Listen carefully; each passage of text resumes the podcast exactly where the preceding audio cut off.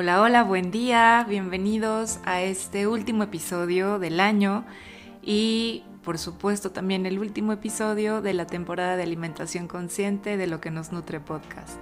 Y bueno, con la nostalgia que siempre acompaña los cierres de ciclos, de temporadas, mi intención en este episodio es compartirte de alguna manera una forma de ir generando integración, de poder llevar a lo concreto todo esto que hemos ido platicando, poniendo en práctica y aprendiendo a lo largo de esta temporada.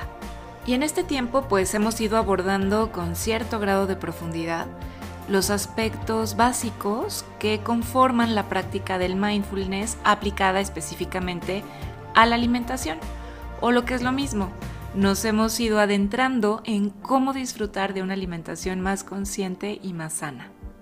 De manera repetida, te he platicado acerca de atención, observación, presencia, darse cuenta, tomar conciencia, apuntando así una y otra vez a lo que se considera la esencia de la práctica.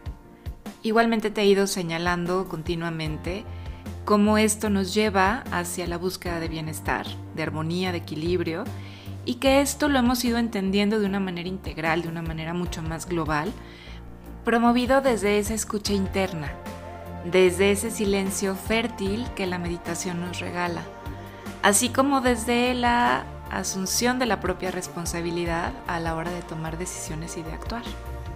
El siguiente texto que te quiero compartir, que habla sobre la armonía, que es de John Kabat-Zinn y está extraído de su libro Mindfulness en la vida cotidiana, puede resultarnos muy inspirador y acompañarnos en este momento en que toca ir consolidando lo que aprendimos y lo que hemos ya logrado comprender, es decir, integrarlo en nuestra vida y permitir que continúe desarrollándose.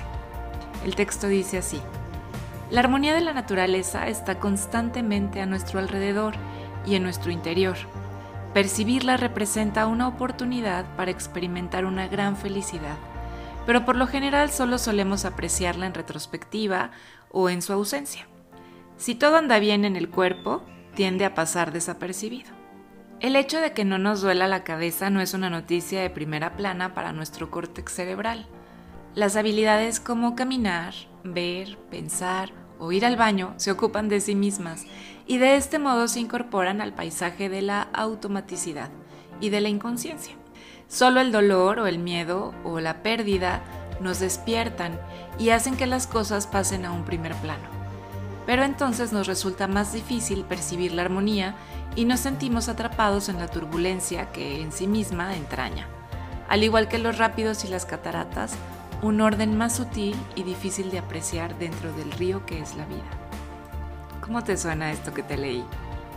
Pues bueno, mi propuesta es que intentes retirar ese velo de la inconsciencia para que puedas percibir la armonía de este instante. Puedes verla en las nubes, en el cielo, en la gente, en el tiempo que hace, en la comida, en el cuerpo, en la respiración. Te invito a que observes y vuelvas a observar, aquí en este momento, ahora mismo.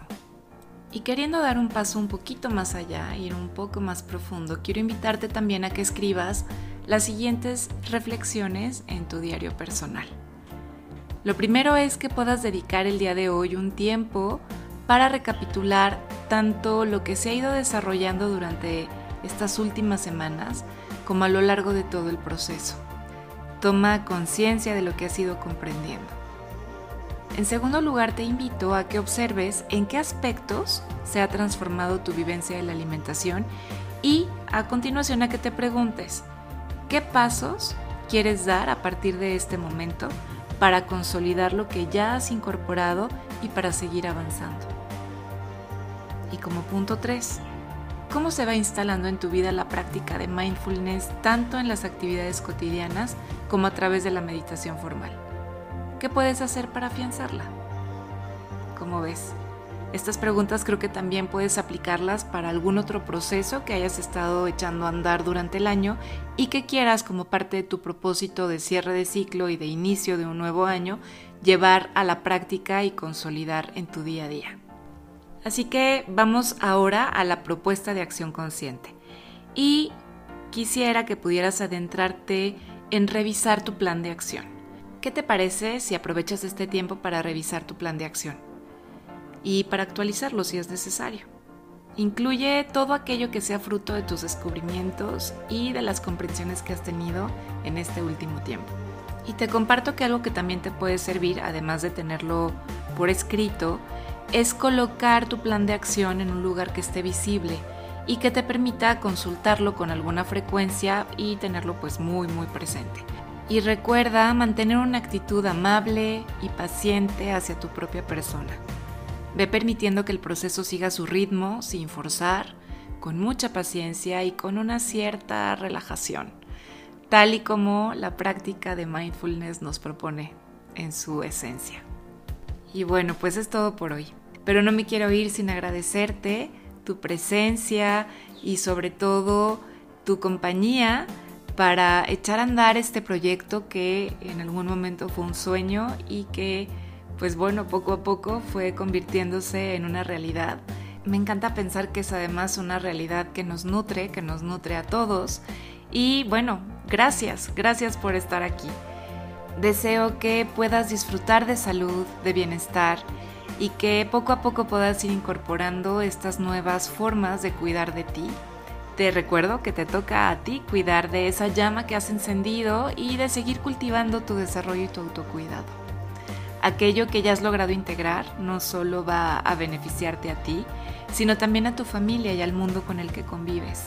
Reiterarte que me siento muy feliz de poder acompañar este pequeño proceso de ir integrando autocuidado y te deseo muchísima paz y que puedas disfrutar con todo el corazón este fin de año y el arranque de un nuevo ciclo. Te mando un abrazo muy fuerte y nos encontramos pronto para seguir cultivando juntos en una nueva temporada luz, sabor y nutrición en la vida cotidiana. Hasta muy pronto.